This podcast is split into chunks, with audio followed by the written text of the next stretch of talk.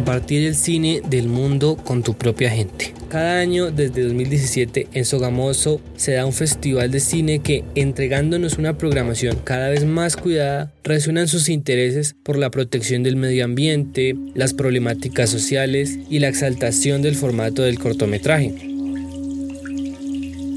El Festival de Cine Independiente de Sogamoso, conocido como FECISO, tiene detrás un equipo de trabajo incansable y riguroso, empezando por su director Daniel López, quienes nos dan uno de los eventos cinematográficos más interesantes de la región. En FECISO se nota el cariño por organizar un festival que va más allá de sí mismo, porque camina los campos, recorre otras ciudades para traer actividades en donde el interés por el cine y sus capacidades expresivas resultan refrescantes y alentadoras.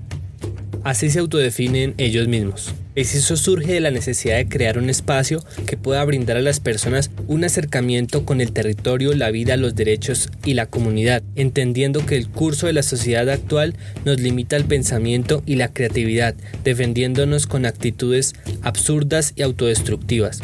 Partiendo de esta idea, el arte es una herramienta para generar procesos de transformación social, siendo el cine un medio de reflexión indudable. Hola, soy Sebastián Bautista. Bienvenidos a Podcast Cine Laberinto, hoy con un nuevo episodio donde hablamos con el programador del Festival de Cine Independiente de Sogamoso, Alejandro Fetecua. Alejo nos contó sobre la historia del festival, cuáles son las apuestas que se plantean, algunas ideas sobre la producción regional y al final hablamos de un nuevo proyecto que tiene él en Nopsa, un festival dedicado al cine de terror. Está muy bueno todo, así que quédense hasta el final. Comencemos. Bueno, pues no, yo nunca me planteé participar de un festival. Digamos que este festival nació, el Festival de Cine Independiente Sogamoso nació cuando Daniel López, que es el director y creador del festival, eh, terminaba su etapa formativa en el CEN. Entonces, finalizando, después creo que desde la etapa práctica es que lo comienza a desarrollar. Entonces, apenas Daniel salió, por consiguiente, yo entré al SENA. Entonces, yo estaba como en la primera etapa del SENA también. Y Daniel tenía muchas ganas de sacar adelante un festival aquí en Sogamoso porque no había otro espacio para la exhibición de cine. Entonces, empezó a desarrollarlo digamos que con el SENA ya se hacía un evento de divulgación que es el de, la cosecha audiovisual, que es como la muestra de todos los trabajos finales de los, de los que van terminando su etapa electiva. Eso como que ya le había dado cierta experiencia a Daniel, como esa organización de eventos y además habían estado también participando en Bogo Shorts y lo había dejado como muy antojado. Entonces se puso la tarea de organizarlo y le faltaban manos. Entonces un día fue al SENA y pues convocó gente, gente que quisiera participar, que se animara como a, unirse al proyecto. Y así fue, nos unimos como cuatro personas, me parece, dos personas que estaban en Cine a la Vereda, coordinándolo y realizándolo, y está, estábamos otros dos, me parece, como lo del festival, si no me equivoco. Entonces, esa primera versión un poco, a pesar de que se hizo una convocatoria regional, más bien volvió a reunir cortometrajes que egresados del SENA habían realizado.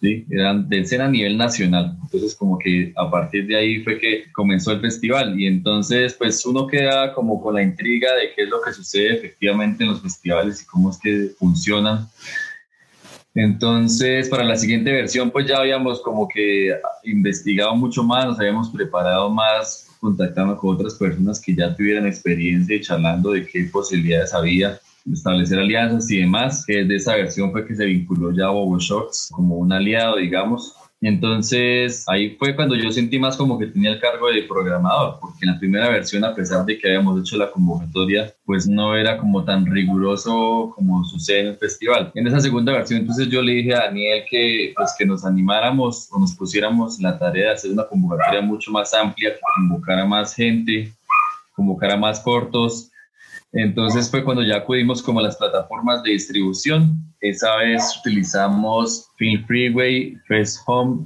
y si no me equivoco, Click for Festivals también. Y para esa época también teníamos la categoría de cortometraje experimental que ahora digamos que cambió por cortometraje de animación. Entonces fue en esa segunda versión que definitivamente sentí que, que, me atraía mucho, pues de por sí porque ya me gustaba ver mucho cine y entonces tener la oportunidad de ver todos esos cortometrajes a nivel internacional pues era otra posibilidad de seguir viendo, ¿no? Obviamente que tenía otros, otros deberes, pero que me iba a dar esa oportunidad de seguir viendo qué más estaba haciendo a nivel internacional y nacional.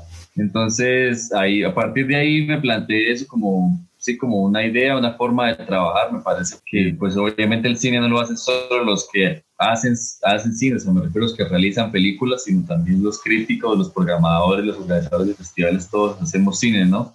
Entonces también me parece como atractiva esa forma de, verlo y, de, desempeñarse uno en, en la industria, ¿no?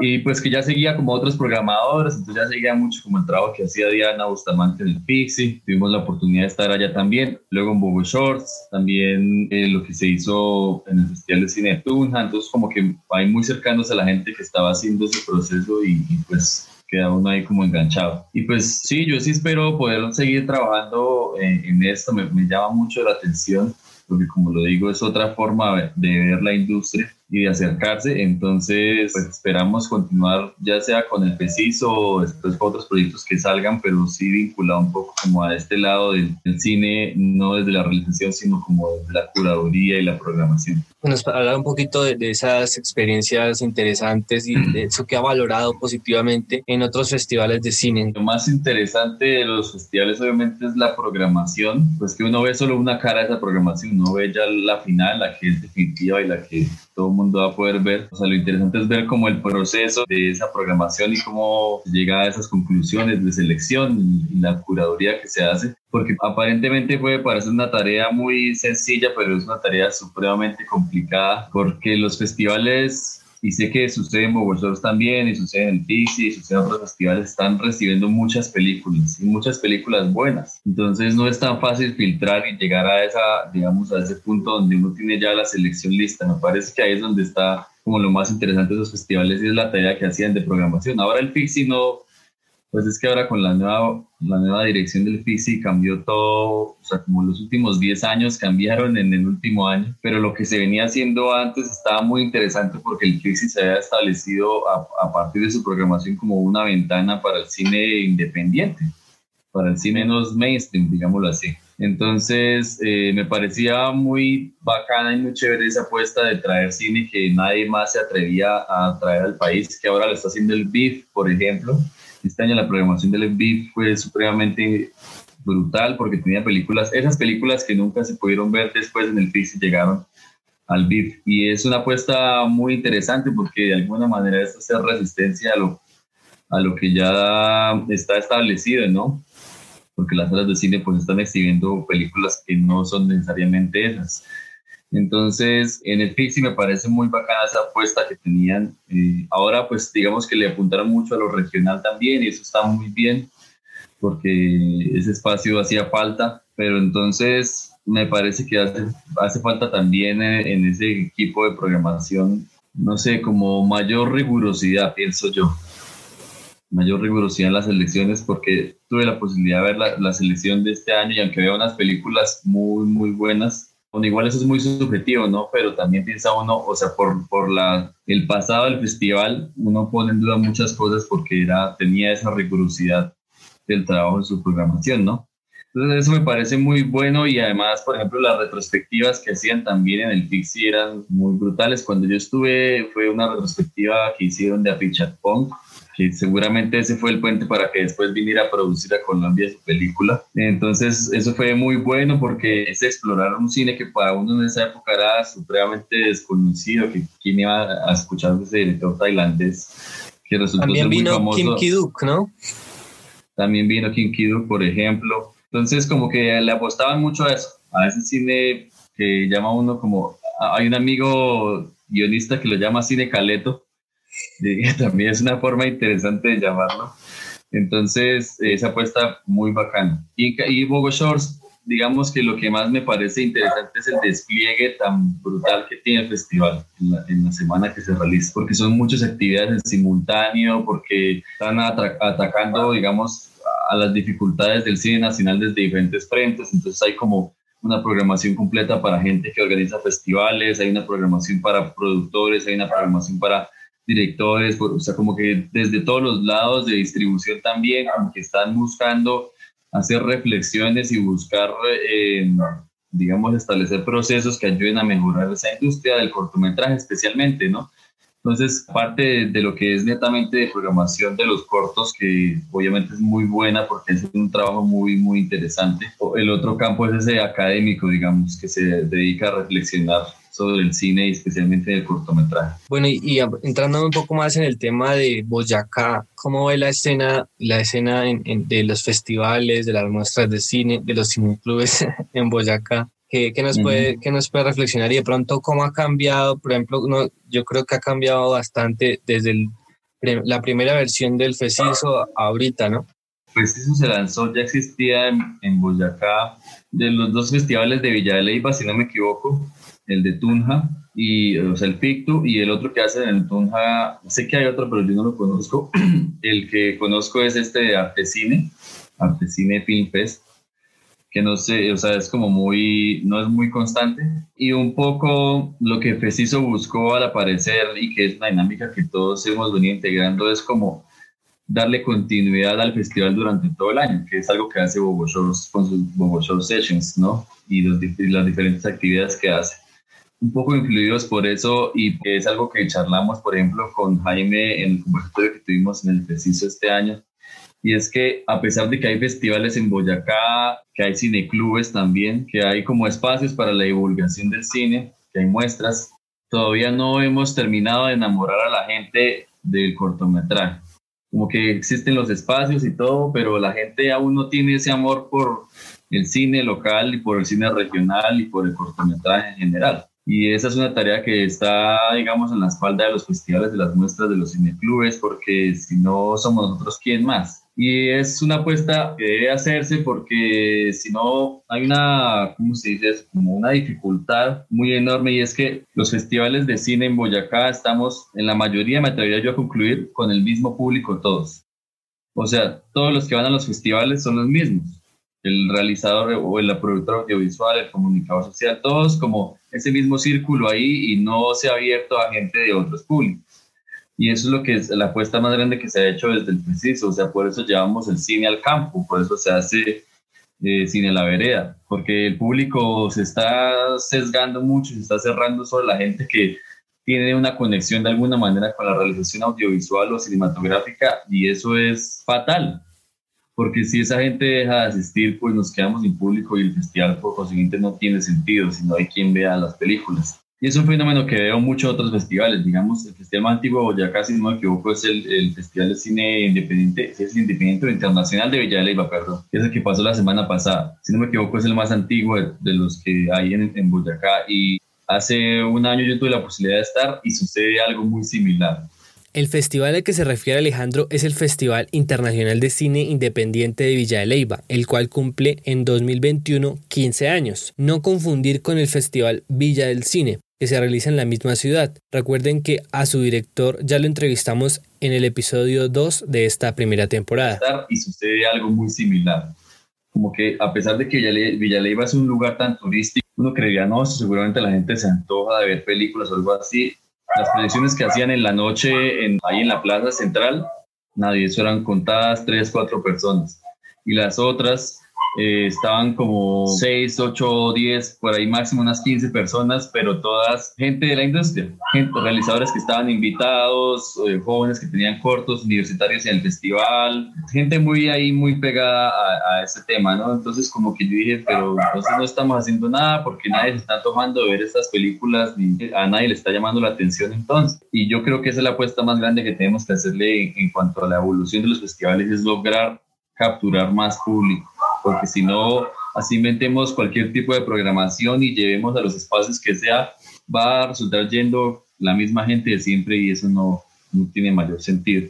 Entonces, como que de alguna manera todos estamos conectados, inclusive este tuvimos una reunión de, la red de festivales en, en, el Preciso y la idea era, era como es un poco establecer como fijar de verdad esas alianzas porque muchas veces se ha intentado pero como que se queda solo en palabras y, charlar y ya y tratar como de comunicar los festivales y, y reflexionar también para que planteemos estrategias que capturen más público, si no en unos pocos años nos vamos a quedar sin nadie que asista a los festivales. Por internet se han, se han establecido algunas charlas con, con varios programadores de festivales en Boyacá, ¿no? ese diálogo es muy, muy importante. Sí, bueno, pues no, como aportando lo que mencionaba, pues eso, me parece que, que inclusive desde el gobierno es bueno que fomenten esas conversaciones y esas reflexiones para llegar a conclusiones como certeras, importantes y que ayuden a seguir construyendo, pues no solo el área de los festivales, sino también como todo lo, el ecosistema del audiovisual y del cine en Boyacá, porque estamos cogiendo mucho todavía. Pero lo próximo que quería que nos comentaras frente ya como tal el Festival de Cine Independiente de Sogamoso, ¿cuál es la apuesta de ustedes? ¿Por qué independiente y por qué esos diferentes escenarios y categorías eh, que componen el festival? Digamos que el festival, al ser un festival tan joven, y ya vamos para el quinto año, eh, ha estado casi cada año como en una búsqueda constante de encontrar una identidad. ¿sí? Como sucede como con un artista musical que está explorando con diferentes géneros, explorando con diferentes sonoridades, así sucede con el festival. En un principio, como lo decía, pues estuvimos eh, exclusivamente enfocados eh, en la realización de, de, de los cortometrajes realizados por el SENA, que fueron los mayores participantes, pero que inclusive también había otros. Y luego entonces Daniel tiene, por ejemplo, mucha cercanía, él ser el director artístico del festival, tiene mucha cercanía con el medio ambiente, por ejemplo. Él es una persona que está muy relacionada con eso. Y eso siempre ha estado presente en el festival y, y yo pensaría inclusive que esa podría ser la marca del festival. A pesar de que, por ejemplo, este año, mientras conversábamos sobre la programación y lo que queríamos buscar a través de la convocatoria, llegamos a la conclusión de que todavía no podíamos sesgarnos porque podía ser que las posibilidades fueran otras y que el festival tomara otra forma. Entonces, como que cada año con las convocatorias hemos intentado explorar un, rincón de lo que podría ser el cine. Y este año lo que buscábamos con la convocatoria era un poco acercarnos a esos cortometrajes que estuvieran impregnados de la identidad del lugar de donde se hacían. ¿Sí? Entonces, un poco eso se vio más a nivel internacional que nacional. Los cortos nacionales eh, siempre es un poco más complejo porque la producción es menor, obviamente, y, y hay una cosa ahí muy curiosa y es que la exploración termina siendo mayor. Como que la gente en Colombia está haciendo muchos cortos que están explorando a niveles formales, a niveles narrativos, a niveles estéticos, y como que eso también impide un poco intentar clasificarlos o encasillarlos, ¿no? pero a nivel internacional sí buscábamos que traer como esas, esas ventanas a, a esos países al, al, festival. Entonces, esa ha sido la exploración en esta versión, por ejemplo, y nos fue muy bien porque sí recibimos películas que efectivamente se conectaban con ese tema y estaban muy guiadas por ahí, pero también sigue estando ese componente medioambiental que es fundamental para Daniel. Entonces, como que ese, esa sección siempre va a estar presente, a pesar de que no tenga como un, o sea, no sea una, una programación separada, por ejemplo, sino que se integra a las demás secciones competitivas, siempre está ahí presente porque obviamente la mano de él está ahí para influir en las personas que estén como curando y, programando eh, para que tengan como muy en cuenta esas películas.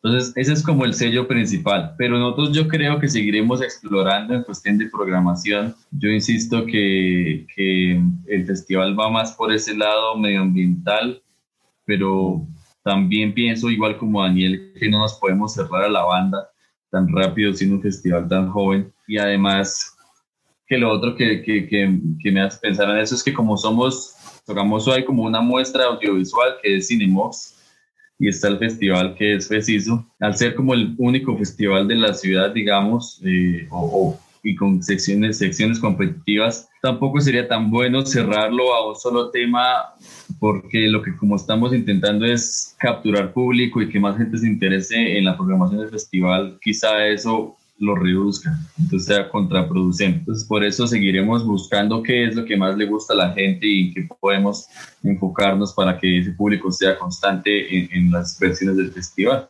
Entonces, como es, es una exploración constante y yo creo que continuará hasta que sea que se tome una decisión porque efectivamente nos vamos a enfocar en algo o, o seguirá siendo un festival más, más, más ecléctico que reúna diferentes temas, formas y digamos temáticas a nivel, a nivel de la programación.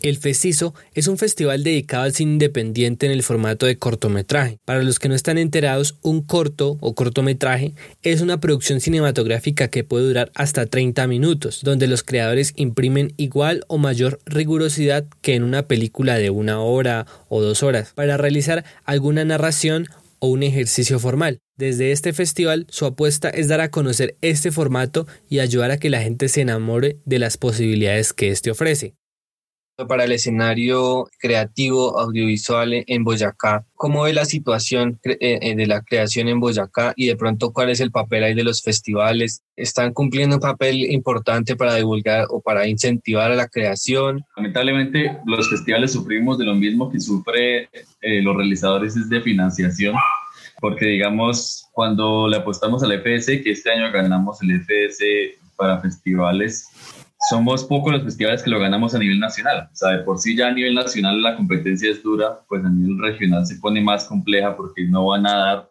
cinco estímulos para los cinco festivales de Boyacá. O sea, eso no, no va a pasar seguramente. Mientras pensamos en cómo apoyar a los realizadores para que sigan produciendo en Boyacá, estamos también pensando cómo apoyarnos a nosotros mismos para que el festival se sostenga y podamos hacer todas esas actividades, ¿no?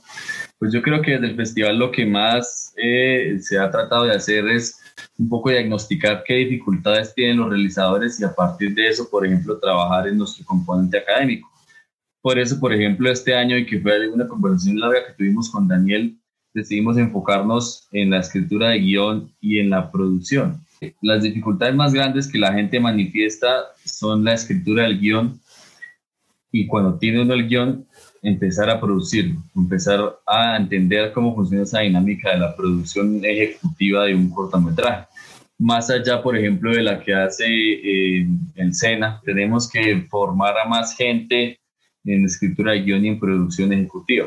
Entonces, eh, también queríamos no dejar de lado la digamos, no enfocamos en ficción porque sabemos que el documental tiene mucho potencial, por eso ese espacio. Entonces, eh, y aparte, pues con la premiación este año fue mucho más complicado porque nadie estaba dispuesto a apoyar con premiaciones y demás. Pero en las versiones anteriores hacíamos, se hizo alianzas inclusive con Congo, en un momento para hacer talleres becados, gente que hizo diplomados y demás. Entonces eso como que también apoyaba la formación y desde ahí es donde principalmente hemos, eh, digamos que, atacado esas problemáticas. En un momento también hice con, con una casa de renta de, de, Bogotá, que también es de producción, que se llama Tiplano, que, eh, que, que, estuvo muy cerca de nosotros en un momento. Con ellos conseguimos equipos para gente, para personas que necesitaran rodar. Y, y, la cuestión ahí es que, y eso fue una reflexión que se hizo en Bogotá el año pasado, y es que a la gente y a los realizadores no les funciona ese premio 20% en equipos con HD Cinema, o 10 millones de equipos con HD Cinema, o bueno, digo HD Cinema como un ejemplo, pero con cualquier otra casa de renta, porque luego uno va a ver cómo es el proceso para el alquiler de los equipos y entonces resulta que toca pagar un seguro, que toca pagar un camión, que toca pagar unos operadores que solo contrata la empresa y que hay que pagarles a ellos. Entonces termina uno con una deuda igual de grande a lo que supuestamente le van a dar como, como obsequios, ¿sí? Entonces como que eso no funcionaba mucho con los, con como premios o, le doy el 20% de la postproducción y pues bueno, hago el 20 y dónde consigo el otro 80 o cómo la termino entonces la película, ¿sí? Como que eso no, no le funciona a los realizadores. O sea, si uno va a premios, preferiblemente darlos completos y que todo eso les garantice algo o no darlos para no comprometerlos uno con, no es que un año tiene que ejecutar el proyecto, si no puede ejecutarlo, entonces va a perder el premio y bueno, ¿sí? Como que eso pone más en dificultades a los realizadores que en realidad como para apoyarlos. Yo pienso que desde ahí le hemos apostado a fomentar la realización desde la formación, que es como lo que nos queda más fácil acceder y con lo que más podemos apoyar y es algo que es componente en todos los festivales. Sucede en los de Villa Leyva, sucede en los de Tunja, sucede aquí en los de Sogamoso, como que todos le estamos apostando a esa formación porque igual en Boyacá estamos cojos de formación. O sea, está el SENA con el tecnólogo en, en producción de medios audiovisuales pero es solo una opción de formación en todo el departamento. O sea, está comunicación social, la Universidad, la UNAD, bueno, pero eso es alterno, digamos, tiene relación, pero no termina de estar directamente ahí. Como que esa es una dificultad grande, la formación eh, especializada sobre todo, porque es algo que insistimos, aquí en Sogamoso se está formando la red audiovisual de Sogamoso, de Sogamusi, perdón, y un poco esa es una dificultad grande que, que yo manifesté y que manifestaron varios y es que necesitamos formación específica. Ese, ese problema de yo grabo el sonido, yo grabo la imagen, yo edito la imagen, edito el sonido, dirijo, escribo, todo lo hago yo. ¿Qué puede y hago pasar? el festival. y hago el festival, exacto. Entonces como que dependiendo de la envergadura del proyecto, eso se podrá. O sea, si uno hace películas muy sencillas en términos de producción, porque es así como, por ejemplo, el caso que estoy haciendo yo ahorita, que es como un documental más de video ensayo y no requiero grabar mucho ni nada, estoy más editando. Es como que eso se, se facilita, pero para otras producciones uno tiene que confiar y aún así yo lo pienso ahorita, por ejemplo, digo, no, yo termino de editar, de hacer corte, pero bacano que alguien pudiera hacer el diseño sonoro de eso y finalizarlo y todo pero alguien que sepa hacerlo, no yo. O sea, de, de, cada uno tratar de gestionar sus proyectos y de formular, que es algo que le tiene mucho, mucha pereza aquí en Boyacá. Uno, fácilmente a veces ve convocatorias mm, a nivel nacional del Ministerio de Cultura y, uno puede mirar ahí de dónde son los escritos. Por ejemplo, esta, éramos 120 proyectos, dos eran boyacenses, ¿sí? Pero uno mira cuántos eran de Antioquia, un montón ¿Cuántos eran de Bogotá? Un montón. Yo puede ser que estén otras, pero uno mira otras y lo mismo. Uno de Boyacá, dos de Boyacá. Entonces, como que a pesar de que uno diga, uno lo piensa después, dice, no, eso es más competencia para mí, pero qué bueno que hubiera esa competencia. O sea, qué bueno que uno se diera cuenta que es que hay más gente apostándole y buscando de manera, de cualquier manera financiar los proyectos que tienen en mente. Entonces, también depende de la disposición de la gente que esté por con ganas de realizar, de, de arrancar y de buscar cómo, cómo financiarlo. Yo sé que puede ser, puede ser una cosa de largo aliento y que puede ser complicada, pero si uno no arranca en algún momento eso se va a quedar sin hacerse. Y pues lástima, porque ahí puede estar la siguiente gran película boyacense. Algo que charlaba yo con alguien ayer y es que deberíamos, romper con esa idea de que nadie es profeta en su tierra, ¿no? Me parece una idea medio absurda. Yo creo que sí podemos hacer en Boyacá sea, está todo por hacer acá. Es que de verdad me acuerdo del profe Daniel Lucena que él siempre decía que Boyacá era virgen en proyectos porque no habíamos hecho nada, nada, nada. O sea, habían pasado cosas, pero muy pequeñas y habían pasado hace muchos años. Y entonces, eh, esperar a que, a que, a que, o sea, a que pasen, ¿no? Pues no se puede. Tiene uno que hacer que pasen y la gente que estamos aquí en la región, yo creo que somos los que tenemos esa responsabilidad, ¿no? De que pase algo en Boyacá sea, a mí sí me daría tristeza y ayer lo pensaba también como, como tener que decidir que no, tengo que irme a Boyacá porque aquí definitivamente no voy a poder hacer nada, no voy a poder realizar, hacer, realizar nada. Porque si es triste, es porque uno dice, pues es que en Boyacá está todo por hacer y todo para hacer. O sea, uno tiene posibilidades porque si hay gente que cree acá y bueno, hay formas, uno se las consigue a la final. Pero digamos, lo que hace Mónica y Miguel, pues es brutal, o sea, ellos tienen ya mucha experiencia y son unos súper pesos en, en, este tema, y pues es muy valioso que ellos estén volviendo porque es una muestra de que ellos también se dieron cuenta que, que aquí todavía está todo por hacer y ellos ahora con su experiencia pues vienen también a apoyar esos procesos, ¿no? Mm, desde el festival y como realizadores, pero también la gente que nos quedemos acá tenemos ese deber de seguir impulsándolo todo y, y hacer, hacer porque puede ser que ellos, ellos obviamente tienen muchas producciones y no son tan constantes y aún así están acá haciendo. Entonces, ¿qué pasa con los que estamos acá y podemos estar acá? ¿Qué no estamos haciendo? Entonces, eh, yo pienso que sí es una cuestión ahí como de, de, impulsarse y hacerle, así arrancar, así sea arrancar en ceros por lo menos. Y, y hablando de eso, de pronto, su merced que ha visto así como de los, no tiene que ser tan reciente, digamos, así sean antiguo de, de, cine hecho en Boyacá o cine hecho en, por boyacenses que de pronto le parece rescatable, que recomiende? Así recientemente que haya visto, así como por empezar por lo último que haya visto, está pues Su Merced, que es el documental de Victoria Solano. Quedé muy contento, o sea, de la, digamos como la, a pesar de que terminé como triste después de ver el documental, como que, no, es como que quedé más desilusionado el país después de ver este documental. Ella inclusive nos lo decía en una charla por ahí que tuvimos eh, en el SENA, Entonces, ese me pareció muy bueno y, pues muy chévere que gran parte haya pasado en Boyacá, que tenga personajes boyacenses, eso está muy bueno. Eh, también está por ahí Zapatillas, que es de Mónica Juanita, es un corto que hizo hace como dos o tres años, si no me equivoco. Bueno, pues también está, sino que eso no se puede ver tan fácil, pues la serie de Libertador, la que hizo Iván, que también pasa una parte en Boyacá. Ahora, yendo, ah, bueno, el, corto de, de, Miguel también es muy bueno, en la carretera, pero no sé si estuvo disponible ahorita, fue en Popayán, de manera virtual. Yo lo, lo, vi hace poco en el Festival de Cine El Equinoccio. Estuvo ahí por... Ah, en Equinoccio estuvo, sí, sí, señor. Eh, recientemente, pues Escena también lanzó un par de cortometrajes que si no me equivoco están disponibles en YouTube. The Last Girl y My Tierrita se llama uno, que es un cortometraje de ficción. Y el otro, ay, se me va el nombre ahorita, que es sobre una niña que tiene como un poco de, como de poderes mágicos a través de hierbas naturales. Es una historia muy chévere.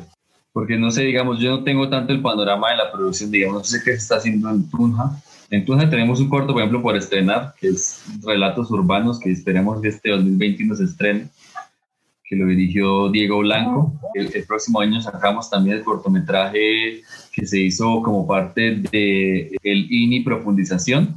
También está finalizándose, está como en procesos de postproducción. Eh, ese hay conexión o SAI conexión. También lanzamos este año dos cortos del INI, eh, que eso es, la cuestión es que no están disponibles por ahí, pero esperemos que pronto los liberen. Y ya, eso es como lo que tengo en mente ahorita.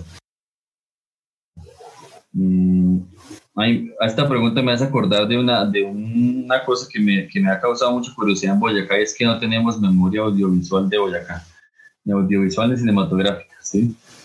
Es como que uno no puede recurrir a ningún lado para conocer qué, qué se ha hecho en Boyacá. Sí, es algo que yo he planteado por toda la cada vez que se me da la oportunidad de hablar de eso, vuelvo y lo digo porque digo, pero ¿qué está pasando? Se nos olvidó la historia de lo que pasamos de acá. Y pareciera que todo lo que se hace es como lo primer, el primer cortometraje, el primera película. Y seguramente no, seguramente no, sino que no, por, un lado, de pronto no hay recuperación de, esos, de esas obras, no hay buen datos historiográficos, hay como unas carencias ahí muy fuertes. Sí, porque yo hace poco me, me puse en este trabajo del archivo, me puse a buscar qué tenía patrimonio fílmico de Boyacá y tiene un montón de cosas. O sea, tiene como mil archivos audiovisuales relacionados con Boyacá.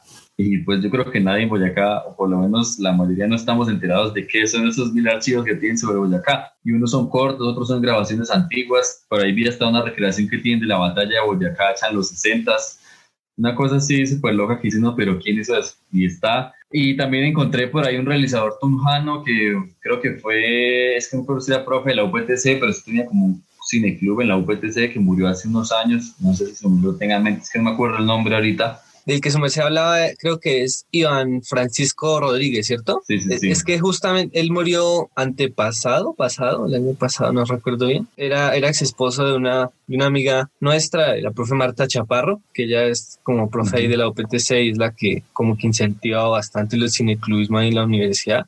Él, yo entiendo que también estuvo conectado con el tema del cineclubismo en la UPTC, él tuvo un cineclub, se llama Cineclub Lumière, eh, entonces me pareció muy interesante porque era como que tenía una movida grande en Tunja por lo menos, o como que se hacía sentir, eh, pero como que nadie lo conoce. Yo digo, puede ser un gran pionero del cine en Boyacá y no tenemos ni idea, ¿no? Y yo decía, pero ¿por qué nadie se enteró de este personaje? Sí, sí, sí había hecho, pues a su manera, muchas producciones, había hecho varias vainas en la UPTC y, y yo digo, bueno, eso tampoco nadie lo conoce. Entonces, como que dice, uno se pone a pensar y, hacia atrás y como que no, como que no hay nada en la cabeza de uno, como que definitivamente no hay de dónde agarrar.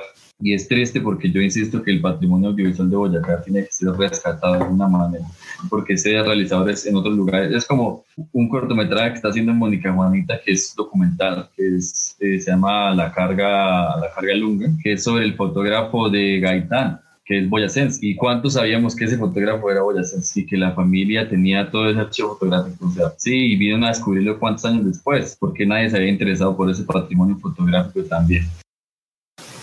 Bueno, y, y, para finalizar ya la charla, quería pronto que nos comentara cómo estuvo esa experiencia del festival virtual Y, de pronto también, ¿qué, qué, ¿cómo vieron los festivales virtuales así que están corriendo en, el país, en el mundo de pronto? Pues aquí a nivel de FECISO, la verdad nos fue muy bien. Nosotros quedamos muy contentos porque creíamos que a la gente le iba a dar como pereza ese proceso de tener que registrarse en la página y que se le aventara el link para ver los cortos cada mm, bloque de, programación que teníamos tiene más de mil reproducciones, entonces si uno quizá los vieron varias veces o entró otra persona y lo vio, no sé, sí, como que hay más reproducciones que gente inscrita. Y en cuestión del, digamos, del, del componente académico también, eh, pues fue muy interesante porque había talleres de 20 personas, de 15 personas, de 25 personas, eso es muy bueno porque en un principio no era tanta gente y ahora pues está funcionando mejor. Quizá por lo que era también virtual les ayudó mucho. Eso en cuestión del festival. Mm, a nivel nacional me pareció que hubo festivales que lo hicieron muy bien, o sea, en la Midbo fue brutal, me, dejó súper contenta la Midbo, la programación de la Midbo estuvo, no, creo que lo mejor de documental del mundo estaba aquí en Colombia y, y por primera vez lo podíamos ver desde la casa. Mm, también vi programación del Festival de Cine de Villa de Leyva, que también tiene una página propia, es que creo que es como con alianza con alguna especie de distribuidora de cine o algo así. Pues estuve viendo también lo de Bogocine, que es solución también a través de otra plataforma. La verdad, la conclusión de lo que pude ver eh, es que que la gente se supo, digamos, bandear, encontrarle la comba al palo, así como dicen, y, y, lograr que las, que las proyecciones funcionaran de la mejor calidad. Entonces, me imagino que todo el mundo habrá hecho pruebas. Vi también el de Pasto. Lo que pasa es que el de Pasto me gustó, o sea, la programación está muy buena, pero, pero me parecía muy tedioso todo el proceso para ver las películas. O sea, estaba como medio, o sea, como que no era enredado, pero no era tan amigable para la gente que nos gusta estarnos revisando en todo lado y, metiéndonos en diferentes partes. Ese era como medio canzoncito, pero aún así estuvo muy bueno también.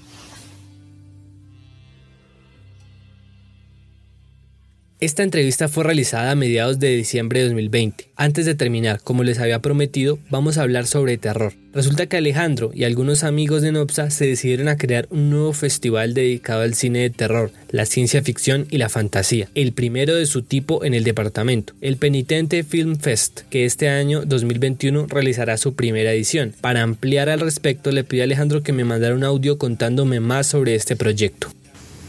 El Penitente Film Fest es un festival de cine que realizamos o que realizaremos acá en el municipio de Nopsa y que tiene como foco el cine de género de ciencia ficción, fantasía y terror en competencias nacionales e internacionales. La convocatoria ya estuvo abierta por algunos meses y cerró el pasado 15 de agosto. Recibimos más o menos 700 cortometrajes entre las diferentes categorías que tenemos y lo que buscamos un poco con este evento cinematográfico con respecto y, digamos marcando la diferencia con respecto a otros eventos del departamento en cuanto a festivales es que es eh, especializado en estos géneros y que lo que queremos un poco a través de este formato es acercar a la gente a un cine diferente al más comercial. Digamos, estos tres géneros son conocidos porque han estado muy relacionados con películas comerciales, ¿no? Pero lo que buscamos es traer nuevas visiones de los géneros y de cómo se han adaptado con, con, el paso del tiempo y cómo han sido explorados de otras formas a nivel nacional e internacional, sí, inclusive a nivel temático también. Entonces es como un, un intento de enamorar a la gente del formato de cortometraje, que es el formato de las películas que recibimos, y de acercarlos de nuevo a, a buscar nuevas propuestas y a explorar eh, estos géneros que parecen como tan clásicos, ¿no? El evento posiblemente se realice en el mes de octubre, estamos por definir aún la fecha, pero pues los, los mantendremos al tanto de, de, lo que podamos realizar y el formato en que se pueda realizar, porque puede que sea híbrido, virtual y presencial, pero ya eso lo, definiremos. En este momento ya nos encontramos en la visualización de las películas que recibimos y bueno, pues nos esforzaremos por traer y por, digamos, crear y establecer unos programas de cortometrajes bien interesantes que, como ya lo decía anteriormente, los enganchen y los invite a explorar de nuevo eh, estos tres géneros, la ciencia ficción, la fantasía y además el terror. Ah, hay algunas personas que se preguntan por qué esos tres géneros y digamos que aquí el municipio de Nobsta tiene una historia eh, bien interesante en cuanto a mitología y leyendas. Van desde los mismos ovnis hasta leyendas más locales. Entonces quisimos también explorar esos temas y que hicieran pues parte fundamental y casi la base temática del festival. En la descripción del episodio les dejaré las redes del FECISO y del Festival Penitente. El FECISO se realizará del 25 al 31 de octubre en 2021 de manera presencial en Sogamoso y virtual a nivel nacional. Así que estén pendientes, pero recuerden que constantemente están realizando todo tipo de actividades en diferentes partes de Boyacá y en sus redes. Por ejemplo, hace unos días sacaron el proyecto La Mochila Viajera, que en su componente académico contó con una serie de módulos de formación cinematográfica, los cuales pueden consultar de manera libre en su canal de YouTube. Podcast Cine Laberinto es una producción de Corporación de Cine y Audiovisuales Laberinto realizada desde la ciudad de Tunja. Recuerden que cada martes estamos publicando un nuevo episodio. La producción y edición de este episodio fue realizada por mí. El resto del equipo de la Corporación Laberinto está compuesto por Erika Morantes, Néstor Espitia, Stephanie Rosso, Pablo Malpica, Juliana Becerra, Daniel Ruiz, Juan José Pedraza, Diego Pita, Marta Chaparro, Elkin Jiménez. Para seguir conectados con nuestros proyectos, búscanos en Facebook, Twitter o Instagram como Cineclub Laberinto. Feliz cine, gracias por escuchar.